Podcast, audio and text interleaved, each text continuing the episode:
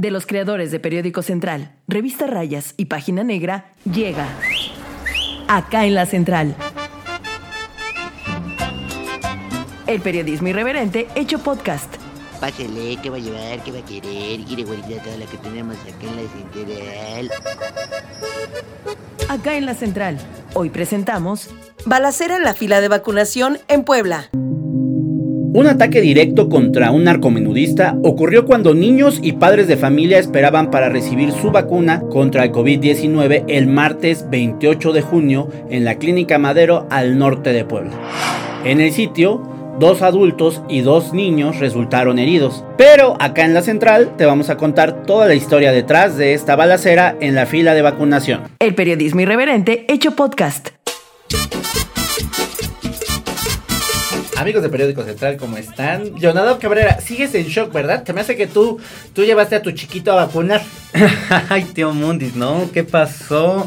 Oigan, pues, ¿qué tal que... eh, Oye, sí, van a decir que estamos haciendo mofa de la tragedia, eh, porque sí es una tragedia. Es una tragedia, sí. O sea, otra vez Puebla a nivel nacional e internacional.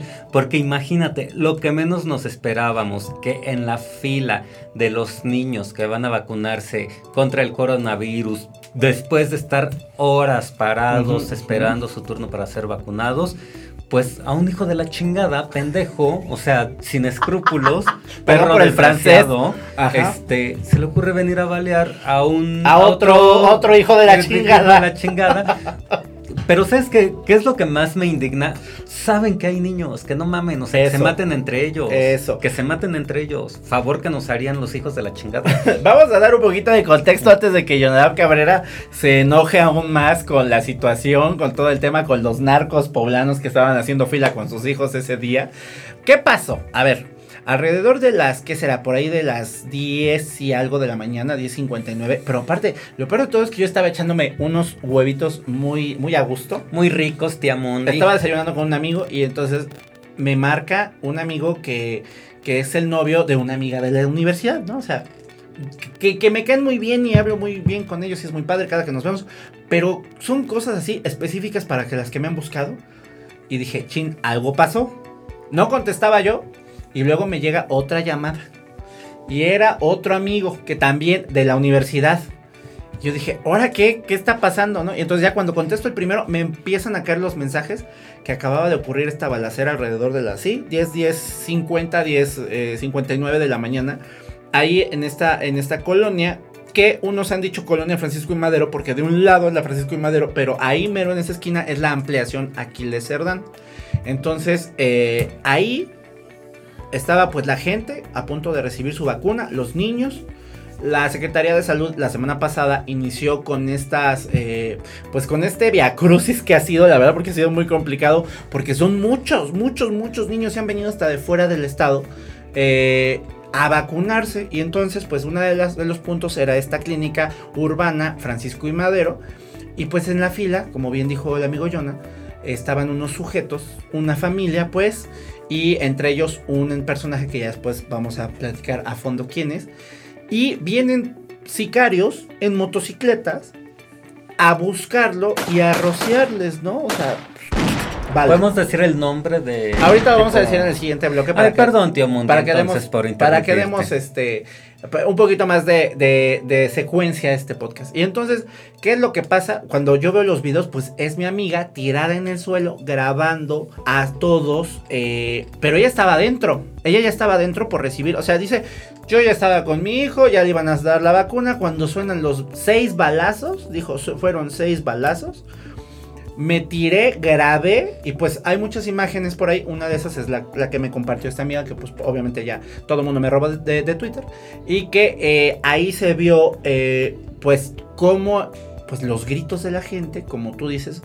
En esta, pues afortunadamente no pasó a mayores porque solamente hubo cuatro heridos. De estos cuatro heridos, eh, afortunadamente ninguno ha fallecido. Dos son menores de edad, desafortunadamente, niños de, de esta familia. Y el resto, pues ya ha sido historia. Que, que, pues Llegaron en ese momento policías municipales, acordonaron, policías estatales, acordonó. Llegó hasta el ejército, amigo, imagínate. Así, así como está la cosa. ¿Y qué es lo que, que- que vino? Que pues empezaron a circular las fotos, las imágenes, todo el rollo. La gente empezó a llegar. Ah, porque aparte, para estacionarte eh, fue una locura. Haz de cuenta que esta, esta clínica está muy cerca de Hermanos Cerdán. Del Boulevard Hermano Cerdán. Por adelantito de eh, galerías. Galería Cerdán. Tú te vas y ya pues te das, te das vuelta en U, te metes ahí en una cuchillita y al fondo está la, la, la clínica. Bueno, pues no podías ni pasar de que la gente estaba llegando a buscar a sus familiares. Estaban en segunda y tercera fila. Yo ahí pues tuve que, que tirar la mina para conseguir espacio porque yo llegaba por la nota como siempre. Dicen por ahí, cuando se da la balacera, la gente normal sale huyendo. Pero los reporteros vamos a buscar la Vamos a balacera, buscar ¿no? la balacera. Vamos en sentido contrario. Entonces, pues yo llegando, pues luego, luego eh, noté el ambiente, este clima muy, muy de inseguridad, muy como de, como de espasmo, como la gente no sabía lo que acababa de pasar, no sabía ni siquiera estaban identificados como de, co- como, como que acaba de ocurrir. Y pues ya, eh, el asunto fue que ahí en el lugar estaban atendiendo a una persona, persona que fue fotografiada y que incluso se quedó por ahí un poco de la sangre sobre un vehículo, ¿no? Este, fueron rozones, fueron como un aviso, ¿eh? Porque ni siquiera una ejecución, si hubiera sido una ejecución, pues ahí hubiera muerto esta persona. O a lo mejor, pues. Un susto, un susto, porque si hubiera O sido no una- le dio. o no le dio, pero Tuvo ah, mala Bueno, puntería. pero estamos hablando de que los este tipo de sicarios pues no, no son usualmente de mala puntería. Pero bueno, vamos a un corte y te explico y ahora sí decimos de quién estamos hablando, amigo. Sí, vamos al cortecito y regresamos. Dicen que TikTok es adictivo. No tanto como nuestra información y nuestros videos. Encuéntranos en TikTok como arroba periódico central 1. Me tocó verlos ahí, este amigo, tirados en el piso porque cayeron ahí muy cerca del carro donde estaba yo. Vinieron a ejecutarse, güey, a como a tres, a tres a cuatro, pasaron en una motoneta, los agarraron en ahí esperando a sus hijos para que los sacaran de la vacuna y ahí se los hay tres, tres o cuatro con heridas de bala, pero se ve que fue ajuste de cuentas, hermano. En promedio pasamos 6 horas y 43 minutos en las redes sociales al día. Usa un poco de esas horas para informarte sin aburrirte. Facebook, Periódico Central. Ya regresamos, Tie Mundi, y la verdad, pues, qué terrible que haya sucedido esto. Y en Puebla, En caray. Puebla, Ay, donde hay, Dios mío. o sea, en una fila de niños, de verdad, no lo puedo creer, sigo sin creerlo, es... Sigues no- anonadado. Sigo anonadado, hermosa tía Mundi, porque no puede ser posible que suceda esto con los niños. O sea, ¿por qué tendrían que irlo a buscar donde están los niños? Oye, ya se, tam- también ese es un asunto, ¿no? O sea, se ve como muy directo, ¿no? Como, como de ganas de, de estar fregando, ¿no? Como, a ver, entre todos los asuntos que empezaron a circular de información, y es que hay que también decirlo, ¿no? El personaje eh, al que hi- hirieron, yo creo que también por ahí va la cosa, ¿no? que le, no es que le hayan tendido una, eh, ¿cómo se dice? Una emboscada en este punto, sino que quisieron señalar a las autoridades que ese personaje estaba ahí. O sea, los otros grupos, ¿no? Como para decir, ahí anda vacunando a sus hijos, aguas. Anda como si nada, Anda ¿no? como si nada, pero nosotros sabemos quién es y tras, ¿no? O sea, eh, esta, este otro grupo delictivo que hay que también eh, contarlo todo con mucho, mucho detalle. Un amigo mío, otro, eh, les digo que varios amigos míos estaban en el lugar. Amo a tus amigos tuyos. Pues mira, estos amigos míos, un amigo que también fue compañero de la universidad, él estaba afuera y él estaba cerca de estas personas. Cuando alcanzan a ver que pasa todo este rollo, le preguntan, ¿no? O sea, venían por ustedes, o sea, venían directamente por ustedes. Y ellos, no, pues sí, nos agarraron en la pendeja, bla, bla, bla, empezaron ahí a contar, ¿no? Pero empieza a circular a la par la fotografía y ubican que el hombre al que agredieron le dicen la, La zorra. zorra. Y no es que sea como Jonah, no. a este hombre creo que identificado como Fernando la Zorra tiene que ver con temas del narcomenudeo en esa zona nor, este, más bien norte de la ciudad de Puebla. Así es. Y ahí hubo, bueno, ya de ahí vinieron eh, estos comentarios que él mismo identificó a sus agresores y a los a las personas que pues nada tenían que ver con ellos y que no sabían ni quién eran estos fulanos, les dijeron que venían de, vinieron a buscarlo gente del Caimán. Por eso sabemos que vienen o se identificó así la banda, ¿no? El asunto fue que los mismos eh, las mismas personas que estaban recibiendo la vacuna, que estaban esperando recibir la vacuna, escucharon cómo él identificó a sus agresores. Entonces, ahí es donde viene el pleito, ¿no? Y pues ya después vino obviamente todo el trabajo de la fiscalía, eh, se llevaron eh, obviamente en, en, este, es- hospitalizados a los niños, él también está hospitalizado, yo creo que en cualquier momento pues lo van a detener, porque estamos hablando de que también es un, un- un personaje que por cierto, pues por ahí tenemos los antecedentes, estuvo en prisión recientemente por homicidio, estuvo en prisión por La narcomenudeo. zorra. Sí, claro. O sea, es toda una fichita. Claro, mira, pues, bueno, sí. también tienen razón los gru- otros grupos criminales, ¿no? O sea, pues cómo se anda paseando por toda la ciudad con todos esos antecedentes y así como que le dé el sol.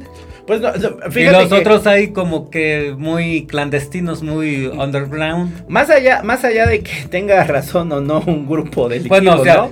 que se maten entre ellos. Ay, no. Que se valen entre ellos. Pero no ahí, Mundi. entre los No, o sea, niños. por eso, es a lo que voy. Mi, es los niños, ¿qué culpa? Ajá, y los niños, ¿no? Los niños, ¿qué culpa ¿Ya- tienen? ¿Puede alguien pensar en los niños? Bueno, este hombre, Fernando N. alias La Zorra, eh, que fue el herido en el hospital urbano Francisco y Madero, tiene antecedentes eh, de, del delito de homicidio calificado, ha sido procesado y sentenciado por narcomenudeo y por robo de vehículo. Este, este personaje, eh, según fu- fuentes que ahí mismo, los mismos policías, lo- la misma gente que contó, relató que, que había identificado un tal, eh, bueno, a la gente que venía de la banda del Caimán. Y van a decir ustedes, ¿y quién es ese Caimán? ¿O de dónde ¿Quién viene? es el caimán? Pues es el líder del Porque el caimán que yo conocía era el de nuestro natal Juan Galindo, ahí en Ah, que o tenía sea, su grupo. El grupo del Caimán. sí o el cierto. caimán, el de trata de personas que, Eh, de El Tlaxcala. de Tlaxcala. No, este Caimán es, está en la cuchilla. eh, está identificado como el líder del narcomenudeo en la zona norte también de Capital, Puebla, pero del lado de la cuchilla, del mercado de la cuchilla. No sabemos cómo le hizo para conseguir el control de la cuchilla, porque fíjate que antes las- la tenían dos que tres personajes muy pesados, pero sabíamos que estaba buscando o está buscando el control de la zona norte.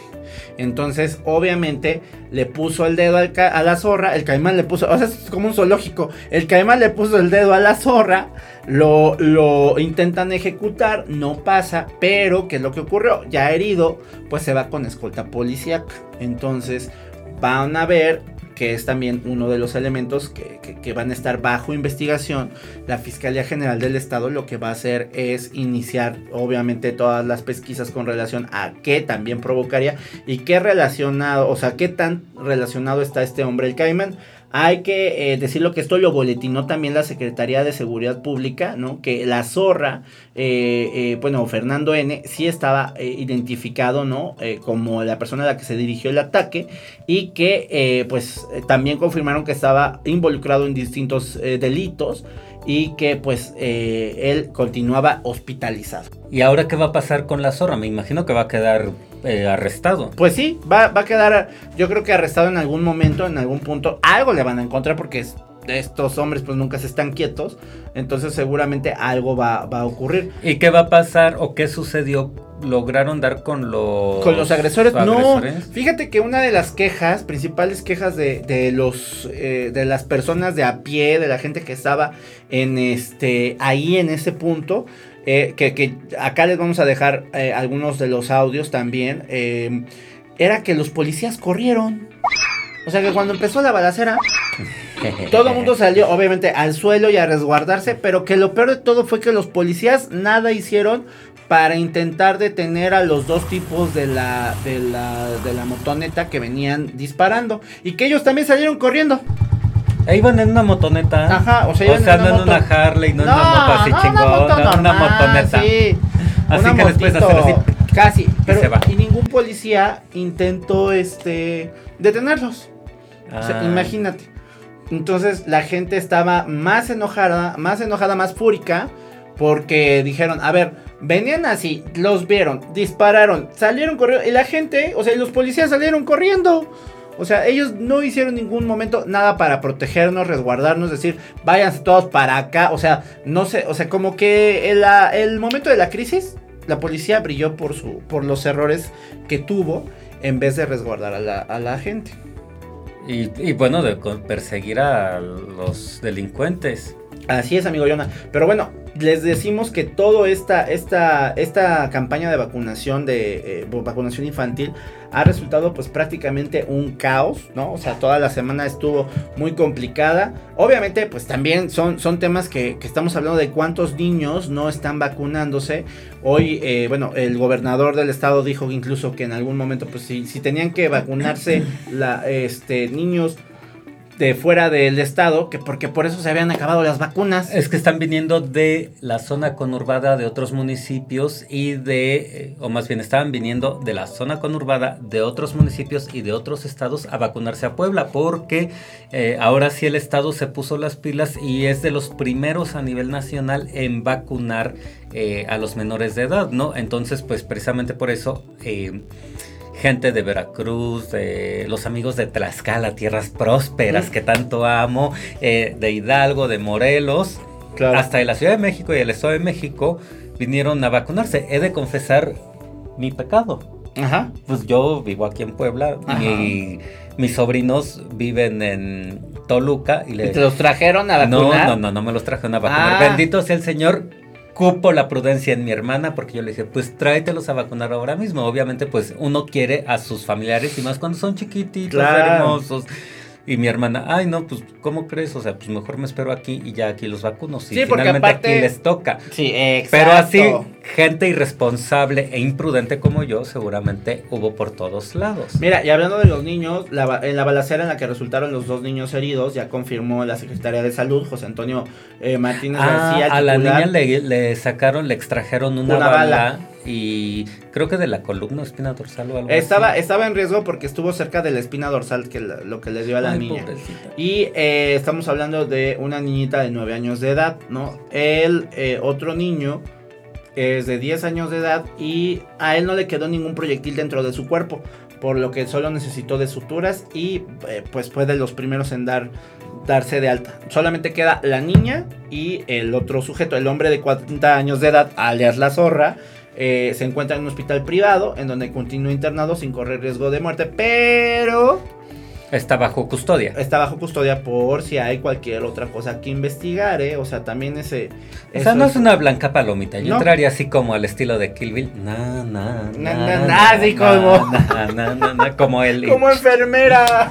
Ay, te pasas, yo. Oye, pues sí, ¿de qué manera nos vamos a librar de estas alimañas? Bueno, claro, tampoco comparto lo que dice el baboso dirigente nacional del PRI, Alito Moreno, Ah, de que, que- todos carguen armas, ¿no? Pero pues que se maten entre ellos. Porque aparte se colgó del tema Alito, ¿no? O sea, ese fue el problema. Pero si quieren, vamos a un corte y regresamos con. Regresamos, Alito y todas las perdón, muy disperse. nacionales. Sí, ya me di cuenta.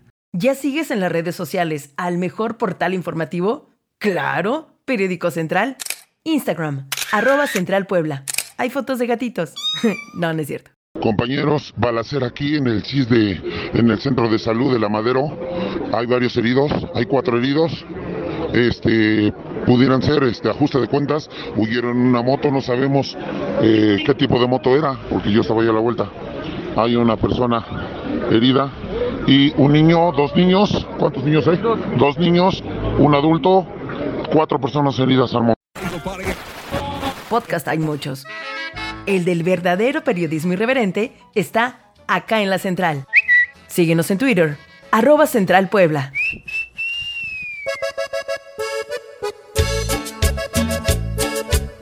Amigo Leonardo Cabrera, tú que eres priista.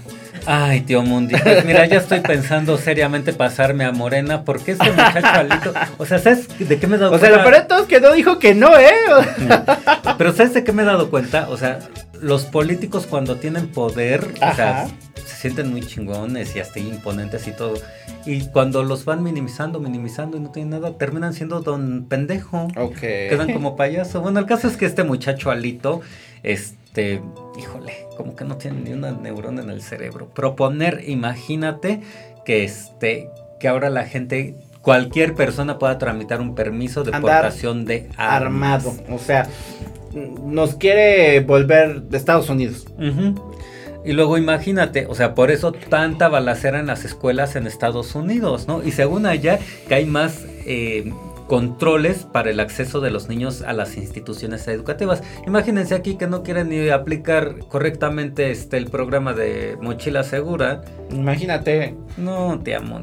Mira, lo que dijo Alito también fue que Morena eh, eh, provocó un estado de, bueno, más bien es una es una fuerza política inepta para gobernar, pero lo dijo obviamente atacando, o sea, yo creo que también no le explicaron bien las cosas a Alito, ¿no? Alito va y ataca a, Puebla, más bien a Morena, dígase al gobernador Barbosa, pero lo que no terminó como de, de ajustar o no le informaron bien fue que pues había ocurrido en Puebla Capital, donde gobierna el PAN. Partido con el que va a coaligar, bueno, con el que tuvo su, su coalición. Y tienen gobierno de Y coalición. tienen gobierno de coalición. Entonces, ojo, ojo ahí, porque también alguien no está haciendo bien la tarea dentro del PRI. Bueno, eh, digo, ya sabemos que Alito tiene medio cacahuate, pero nadie le está diciendo que tenga cuidado con ciertas cosas, ¿no? Entonces, con tal de golpetear, también Alito lo que sale a decir es, pues, para raspar, a, más bien para pegarle a Barbosa, termina, termina raspando a, pues, Eduardo Rivera. Pues sí estuvo hasta en su campaña, ¿no? Entonces, eh, bueno, eh, que hay que decirlo también esto, la, la, en general, las críticas hacia el gobierno del estado fue, pues, fueron obviamente en redes en este sentido de que usaban la, la frase esta de antojo de Puebla, con eso de, de la nueva marca de Puebla. Y ponían el video, ¿no? Y entonces, pues obviamente eso hizo enojar mucho al gobernador Barbosa, se notaba en su rueda de prensa. Y después, eh, también el, el tema fue que, que- que el gobierno municipal especificó desde un principio, no es un tema de inseguridad, es un tema de ajuste, Ajuste de, de cuentas. Entonces ahí pues digamos eh, ese asunto entre una cosa y otra pues estaba como equilibrando las cosas hasta que llegó Alito y llegó a, a- a raspar a todo. A embarrarla. Pero bueno, imagínense, dijo que este que, que el producto es un producto chafa y pirata.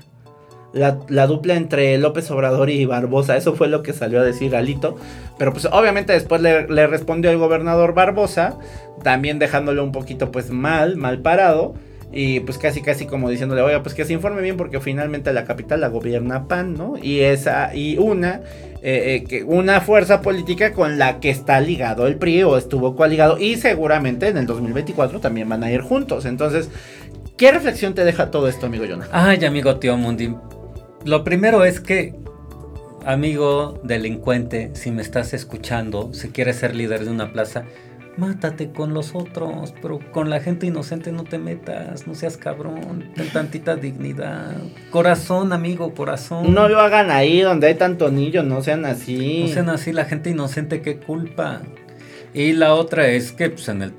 Yo creo que ya no tarda el PRI en sacar a Alito, o sea, ya está muy desgastada su imagen, cada vez va peor, está dando patadas de ahogado y en lugar de que piense en una estrategia muy inteligente, muy fría, que realmente le ayude a posicionarse y a posicionar a su partido, pues están de la chingada, ¿no? Así es, vamos a, vamos a ver, más bien, el PRI está muy mal en muchos sentidos. Entonces, antes de criticar la situación de Puebla, pues mejor que revise cómo está su estado, ¿no? Bueno, más bien su, perdón, su, su partido político, ¿no? Pero bueno, hasta acá, vamos a dejar acá en la central porque esta semana estuvo, bueno, la semana pasada estuvo muy fuerte, muchas cosas feas. Un feminicidio de una niña de cuatro años de edad, Ay, ¿no? sí, horrible. no mames, horrible. Uh, eh, horrible, horrible. Pero bueno, vamos a esperar que la próxima semana, eh, bueno, que esta semana que arranque sea mejor, sea más positiva. Le mandamos muchos besos a toda la gente. Muchas gracias por seguirnos. Y acuérdense que estamos en nuestras redes sociales: Facebook, Twitter, Instagram. Instagram, YouTube, eh, OnlyFans. OnlyFans. No, no es Ay, sí, yo quiero. Ya, Ya te sientes Carelli, tú quieres ser Carelli. Pero bueno, gracias a todos, gracias a Liz Gómez, como siempre, que está en la producción, aquí al pie del cañón y de todos nuestros dramas. siempre, siempre. Esto es como un reality show, no sé, Dios mío. Gracias. Gracias, bye. Adiós, ya se va bien surtida. Cuando quiera puede regresar, ¿eh? Tenemos más. Acá en la central. El periodismo irreverente hecho podcast. Conducido por Edmundo Velázquez y Jonadab Cabrera. Guión e investigación, redacción Periódico Central. Producción y edición, Liz Gómez.